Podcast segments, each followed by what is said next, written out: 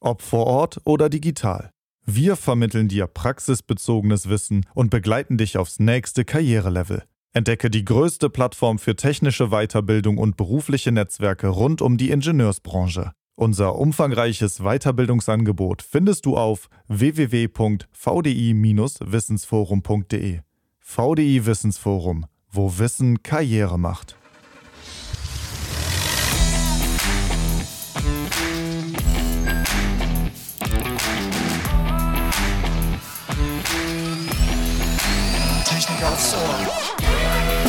Hallo und herzlich willkommen bei Technik aufs Ohr.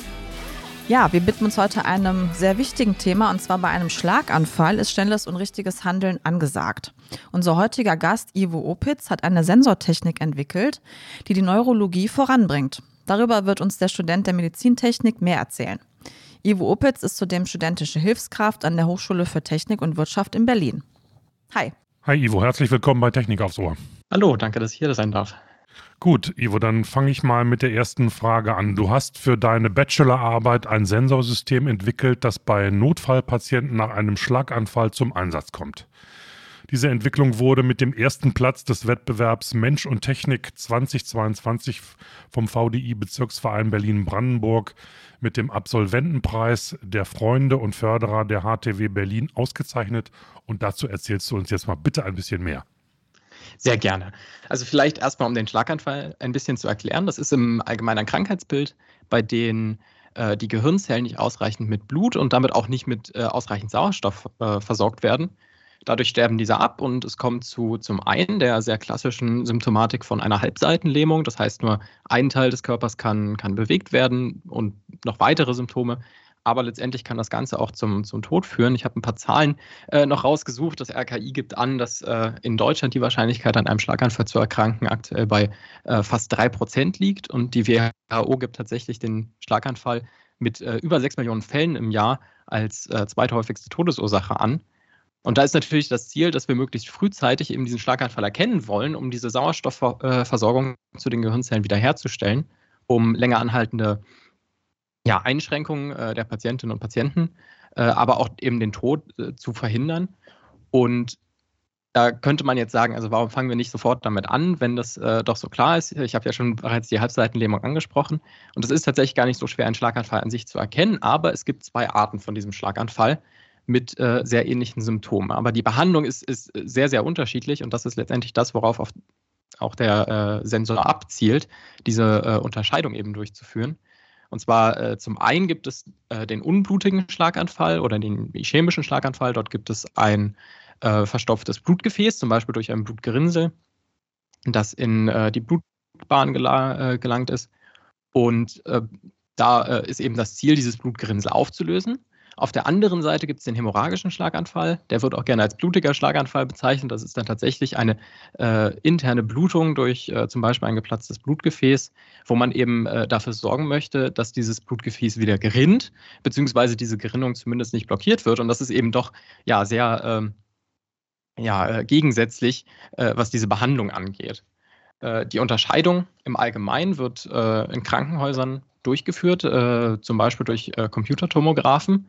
Aber wenn wir uns jetzt insbesondere ländliche Gegenden vorstellen, äh, wo man doch sehr lange zu einem Krankenhaus braucht, dann äh, ist eben der Punkt an der Stelle, dass deutlich mehr Gehirnzellen absterben, wenn man äh, erst in einem Krankenhaus mit dieser äh, Erkennung und dann Behandlung beginnen kann. Und wenn man das Ganze im Rettungswagen zum Beispiel am äh, Einsatzort, äh, wo der Patient aufgefunden wurde, schon anfangen könnte, dann könnte man die Behandlung viel schneller beginnen. Mhm. Man könnte auch äh, spezialisierte Krankenhäuser anfahren, die mhm. Äh, bestimmte chirurgische Eingriffe durchführen können. Äh, und das würde das Ganze deutlich effizienter gestalten. Und was aktuell ähm, die große Forschung ist, ist äh, zu sogenannten präklinischen Point-of-Care-Sensoren, ähm, also solche Sensoren, die am Patienten angewandt werden können, die nicht CT sind, äh, aber eben äh, klein genug, um in äh, so einen regulären Rettungswagen zu passen.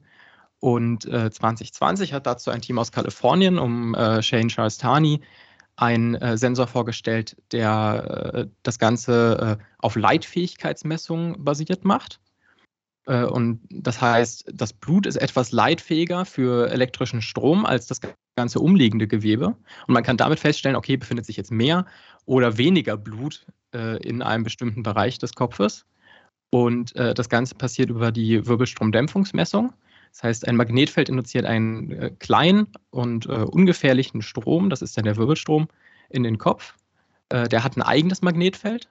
Äh, das ist dem Ursprungsfeld entgegengerichtet und diese Dämpfung ist dann letztendlich das, was gemessen wird und unterscheidet sich eben je nachdem, äh, wie stark die Leitfähigkeit lokal ist. Mit einer höheren Leitfähigkeit gibt es einen größeren Wirbelstrom und dementsprechend auch eine größere Dämpfung. Und wenn man das Ganze dann noch mit einer Positionserkennung auf dem Kopf kombiniert, dann kann man sagen, okay, an bestimmten Stellen äh, befindet sich eben zum Beispiel Mehrleitfähigkeit äh, und damit sehr wahrscheinlich an der Stelle eine Blutung. Äh, und ähm, man sollte in dem Fall dann also zum Beispiel die Behandlung äh, für, äh, um, um ein Blutgerinnsel aufzulösen, nicht ansetzen, weil das dann in dem Fall eben kontraproduktiv wäre für die weitere Behandlung des Patienten. Mhm. Ja, danke für die Erklärung. Super. Kompliziert. Ja, hm. also mich würde sofort mal interessieren, wie du da jetzt drauf gekommen bist, also da auch deine ähm, Bachelorarbeit zu schreiben. Also hat dich das irgendwie persönlich interessiert im Studium oder bist du da irgendwie privat drauf gekommen? Und äh, ja, würde mich einfach mal interessieren, warum du das so ausgewählt hast als deine Abschlussarbeit. Also der Schlaganfall an sich interessiert mich tatsächlich äh, sehr. Ich bin mhm. äh, aktiv an einer Hilfsorganisation. Ah, äh, das ja, heißt, mhm. ich bin äh, inzwischen auch Sanitäter da und äh, eins der äh, klassischen Fallbeispiele, äh, was es da immer wieder gibt, ist der Schlaganfall, bei dem man tatsächlich auch gar nicht so viel machen kann. In dem Fall bin ich auf das Thema tatsächlich gekommen über meinen Professor Christoph Schmitz. der wurde angesprochen von einem Team aus der Charité, die auch Forschung in, in dem Bereich machen und die hatten eben dieses Paper gesehen aus Kalifornien und gesagt, also das klingt interessant. sowas hätten wir auch gerne, um das ein bisschen auszuprobieren äh, und meinten dann äh, zu Christoph Schmitz eben, äh, ob äh, nicht ein Bachelorstudent äh, so eine Arbeit mal machen könnte und dass äh, so ein Sensor dann auch bei denen auf dem Tisch liegt, um, um damit Tests zu machen. Mhm. Ja, cool. Ich gleite jetzt mal ein bisschen ab und würde gerne wissen von dir, was war denn da zuerst? Der Wunsch, Sanitäter zu sein, Menschen zu helfen oder sich für das Thema Medizintechnik in irgendeiner Form beruflich zu orientieren? Oder hat das eine das andere irgendwie bedingt? Oder hast du gesagt, Mensch, jetzt bin ich Sanitäter, jetzt mache ich Medizintechnik, weil ich sehe, was es da, was da fehlt oder was, was man brauchen könnte? Oder war die Medizintechnik zuerst da und dann der Wunsch, auch noch Sanitäter zu sein? Also ich denke, das geht so ein bisschen Hand in Hand. In der Hilfsorganisation mhm. selbst bin ich jetzt aktiv seit, ich glaube, über 15 Jahren. Äh, okay. Erst mhm. äh, als Kind dann äh, eher äh, für, für den Rettungssport und dann äh, später jetzt äh, tatsächlich auch als Einsatzkraft. Sanitäter bin ich tatsächlich erst ähm, im Studium äh, geworden. Äh, also das geht äh, so ein bisschen hin und äh, her, sage ich mal, dass das eine so ein bisschen das andere mitbedingt. Und äh, ja, vielleicht durch, durch die, die ursprüngliche Aktivität in der Hilfsorganisation dann das Medizintechnikstudium bedingt wurde und dann wiederum dadurch der Wunsch eben auch ein bisschen mehr in die Richtung als Sanitäter aktiv zu sein. Also ich denke, das geht Hand in Hand mhm. so ein bisschen. Aber du hast ja wahrscheinlich hin und wieder hautnah erlebt, was fehlt an Technik oder was man gebrauchen müsste, um besser mhm. helfen zu können. Wie zum Beispiel jetzt das Thema Schlaganfall oder die unterschiedlichen Arten von Schlaganfall. Genau, also beim, beim Schlaganfall zum Beispiel, wir als äh, Sanitäter, wir sind da jetzt nicht im, im Rettungsdienst groß unterwegs, also äh, fahren die Patienten nicht ins Krankenhaus, sondern sind dann erst äh, für, die, für die Erstversorgung äh, aktiv. Und da können wir tatsächlich gar nicht so viel machen. Ähm, als tatsächlich die Patienten betreuen und äh, versuchen, möglichst schnell in ein Krankenhaus zu bringen. Und das wäre natürlich was, das könnte man dadurch äh, mitunter auch in der Zukunft verbessern. Ja, dann würden wir gerne von dir wissen, ähm, wie du dann bei der Entwicklung des Sensors genau vorgegangen bist und wie lange das dann insgesamt gedauert hat, bis du deine Arbeit abgeben konntest. Ja, also ich, ich die, die Standardbearbeitungszeit äh, an der äh, Hochschule für Technik und Wirtschaft, wo ich die Arbeit geschrieben habe, äh, sind zehn Wochen. Das habe ich auch mhm. ungefähr eingehalten. Durch Corona gab es ein paar extra Regelungen, dass man noch ein bisschen länger äh, äh, haben durfte. Ich glaube, das war bei mir dann aber am Ende nur eine, äh, eine halbe Woche oder so, die ich noch mhm. ein bisschen Zeit genutzt habe. Äh, zum Vorgehen, äh, wie gesagt, es gab ja schon vorher diese, diese Publikation. Das war jetzt bei Weitem keine Bauanleitung oder so, aber zumindest so ein paar Parameter waren halt schon vorhanden. Also zum Beispiel, welcher äh, Chip dann für die Messung verwendet wurde und ähm, wie die Daten äh, letztendlich verarbeitet wurden. Und ich denke, ansonsten habe ich da äh, recht klassisch angefangen äh, mit ein paar Recherchen, wie diese Sensoren eben funktionieren und zusammenarbeiten. ich habe erste Leiterplatten entworfen um den Sensor auch mal auszuprobieren. Äh, also das ist ja äh, auch recht klassisch, dass man ähm, erstmal versucht, so einen Sensor nicht in äh, ein äh, ja, großes System einzuarbeiten, sondern erstmal ähm, als Einzelstück sozusagen ähm, dann, dann zu nutzen und anzusteuern. Äh, bei dem Warten äh, darauf, dass diese Leiterplatten dann ankommen, das hat äh, leider ein bisschen länger gedauert, aber da habe ich ein bisschen improvisiert. Ich habe mir äh, während Corona ein kleines Heimlabor aufgebaut. Ähm, dadurch, dass die ganzen Veranstaltungen äh, nur noch online waren, haben wir dann eben zum Beispiel Elektrotechnik nur simuliert gehabt. Und da äh, hatte ich mir dann eben das Heimlabor aufgebaut, um auch ein paar äh, Sachen zu Hause durchführen zu können und äh, nicht nur auf Simulation zu vertrauen. Und da konnte ich dann zum Beispiel sagen, okay, während ich jetzt warte, bis äh, ich eine Leitfähigkeitsmessung durchführen kann, nutze ich einfach einen Farbsensor, äh, habe dann ein Phantom, was jetzt keine Leitfähigkeitsunterschiede hat, sondern Farbunterschiede. Und ich konnte dadurch zum Beispiel schon mal anfangen, äh, die Positionserkennung äh, äh, aufzubauen und ähm, die Software dahinter zu schreiben. nach ungefähr der Hälfte der Zeit hatte ich dann irgendwann auch den Sensor. Ich konnte das recht gut integrieren und habe dann eben auch so eine zweite Version entworfen, die tatsächlich das Ganze als ein System integriert, also sowohl Positionserkennung als auch diese äh, Leitfähigkeitsmessung. Ich habe dann noch äh, ein, ein Kopfphantom erstellt, also mit einem 3D-Gedruck, einen, einen, großen Kopf im Prinzip, der dann mit ähm, Salzlösung gefüllt wurde, um die, die Leitfähigkeiten nachzustellen. Das ist, sind sehr geringe Leitfähigkeiten äh, beim Schlaganfall. Äh, das sind also wirklich auf, auf ja, mehrere Liter Wasser, wenige Gramm an Salz äh, um diese Differenzen zu erzeugen. Also im Vergleich zu zum Beispiel Metallen äh, deutlich, deutlich weniger. Und äh, ja, dann die letzten zwei, drei Wochen waren eigentlich tatsächlich dann zum Schreiben äh, der Bachelorarbeit. Ich hatte dann noch ähm, ein paar Simulationen durchgeführt, um festzustellen, ob das Ganze auch ähm, ja, nach, nach Kenndaten auch sicher für die Patientinnen und Patienten ist. Äh, und dann äh, ja noch eine Woche ungefähr äh, um das Ganze zu kontrollieren und äh, nochmal drüber zu gucken. Wusstet ihr schon? Die VDI Hochschultour steht wieder in den Startlöchern.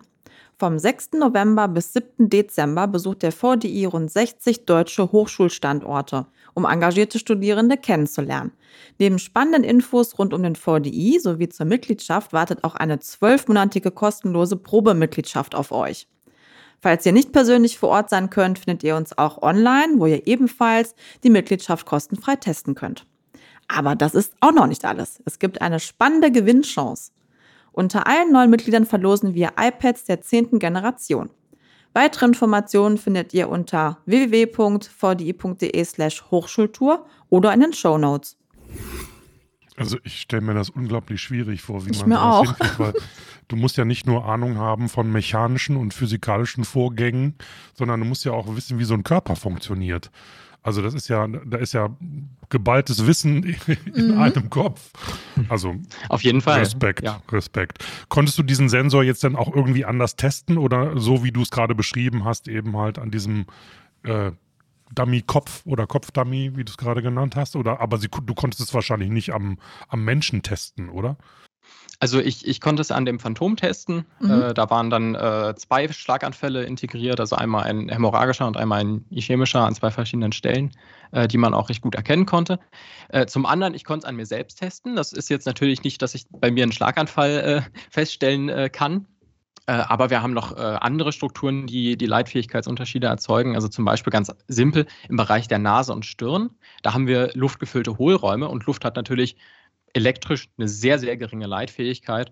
Und das kann man dann zum Beispiel auch an der Stelle erkennen. Äh, an Patienten bisher leider nicht. Das, äh, ich glaube, das würde Mhm. dann diese zehn Wochen für eine Bachelorarbeit doch Ja. etwas übersteigen. Absolut. Äh, War auch nicht so Aber das ernst die ist- Frage.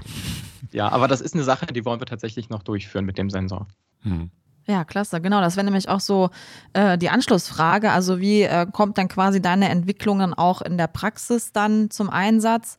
Oder hast du da vielleicht schon irgendwie Datensätze, also wie auch die Zuverlässigkeit von dieser Technik aussieht und wie das insgesamt ähm, ja den medizinischen Bereich dann verbessern kann?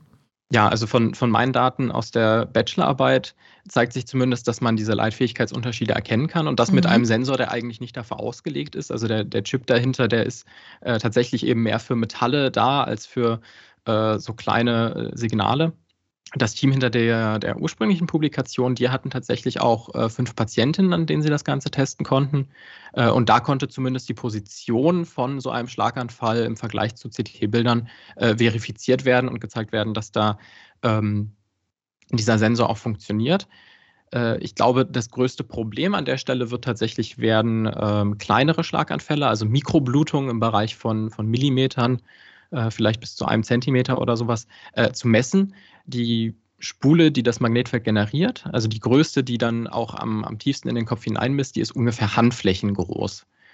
Und wenn man äh, sich das überlegt im Vergleich zu so einer äh, 1 mm Blutung oder sowas, äh, das ist dann dementsprechend eine ja, Hausnummer, die man da äh, überwinden muss. Und man hat aktuell eben noch eine recht geringe Ortsauflösung, die man da ähm, ja noch angehen müsste, um das noch zu verbessern.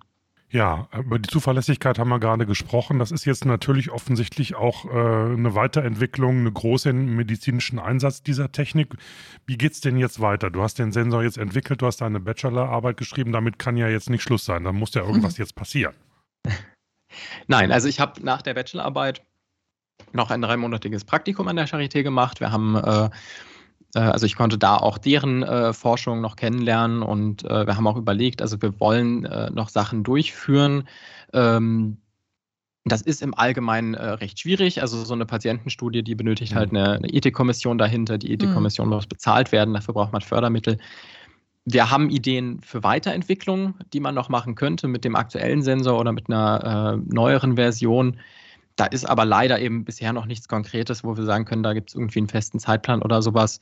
Äh, und da müssen wir eben gucken, äh, was möglich ist in der, in der nächsten Zeit. Äh, Anschlussfrage Fördermittel. Ich meine, wir müssten ja alle daran interessiert sein, dass solche Techniken dann auch relativ schnell, wenn ich das mal so profan sagen darf, marktreif werden und dann wirklich auch angewendet werden können an, an Menschen, die dadurch möglicherweise Schäden verhindern oder sogar am Leben bleiben. Wie, wie sieht es denn da aus mit den Fördermitteln? Kommen da welche und von wem?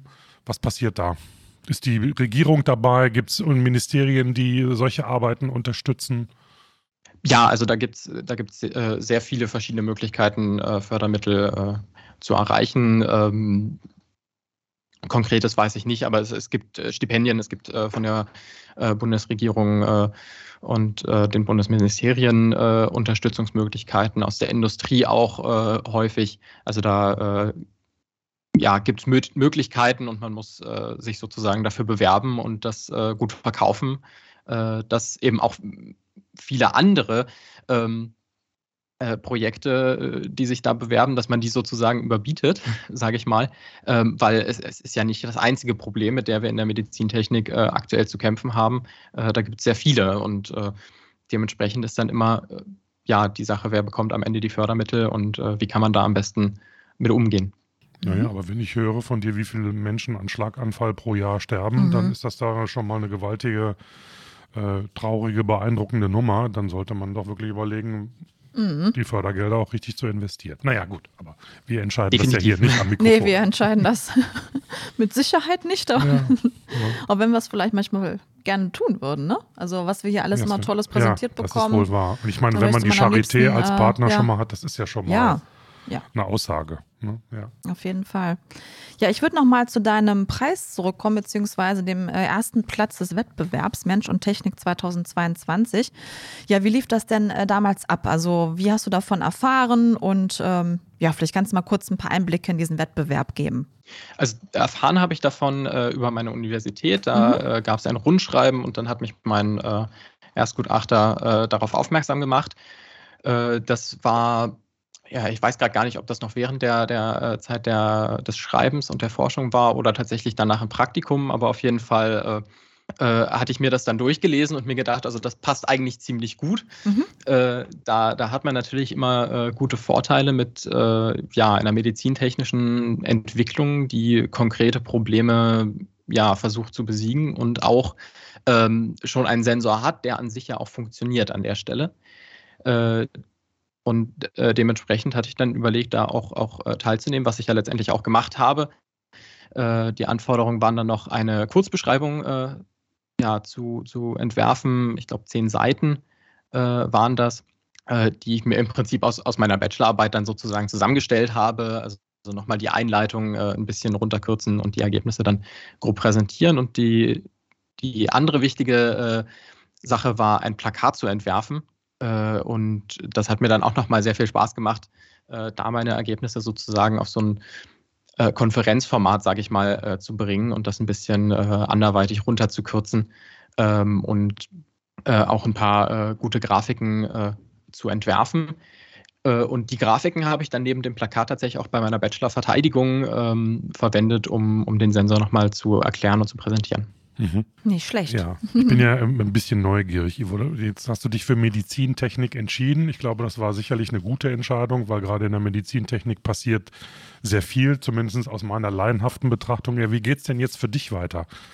Bachelor, dann kommt vielleicht der Master hinterher und dann, wenn der Ausstieg aus dem Studium klar ist, was machst du dann? Oder was sind deine Pläne? Oder vielleicht kloppen sich ja auch schon alle um dich und sagen, hey, wer sowas erfindet, der hat es ja, drauf, den wollen wir unbedingt haben. Ja, also aktuell äh, ist noch das Masterstudium, da bin ich jetzt im, im zweiten Semester, äh, planmäßig dann äh, vier Semester, also wäre ich im äh, nächsten Jahr fertig. Äh, und danach, also ähm, in der Forschung möchte ich eigentlich auf jeden Fall bleiben. Äh, so ein bisschen bin ich mir noch selbst uneins, ob ich ähm, eher bei einer Universität oder in einer Firma dann ähm, sein möchte. Aber ja, also eine Promotion hätte an sich auch was definitiv sehr Interessantes. Mhm. Ja, okay. das klingt doch gut. Also relativ klare Vorstellung. Ja, sehr schön. Ja, dann würde ich mal sagen, ähm, vielleicht kannst du aus deinen ganzen Erkenntnissen und äh, was du schon alles jetzt so entwickelt hast, auch eine Prognose ableiten. Also wo kann unsere Medizintechnik in zehn Jahren stehen? Was glaubst du?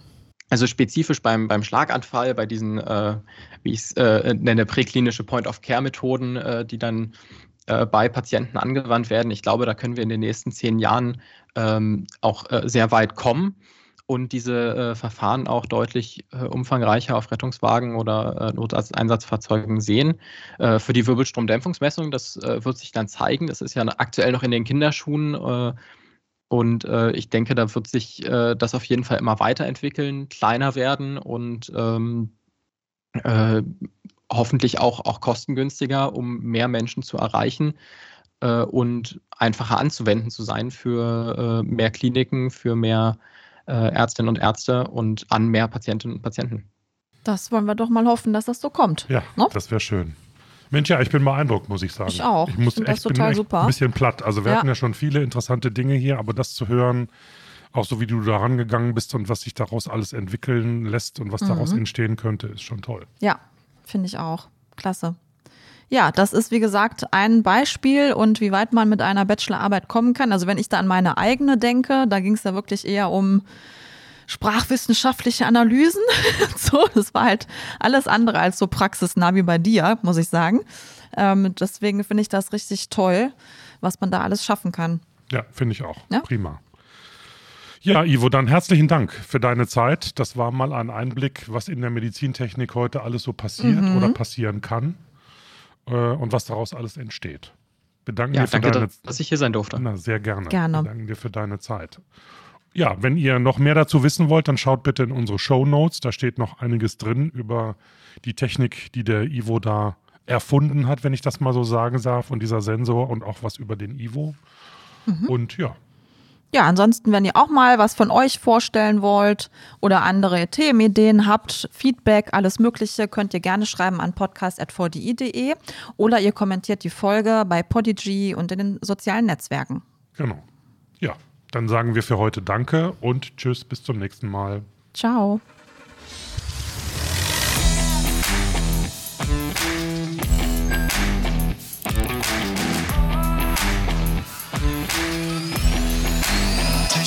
Technik aufs Ohr.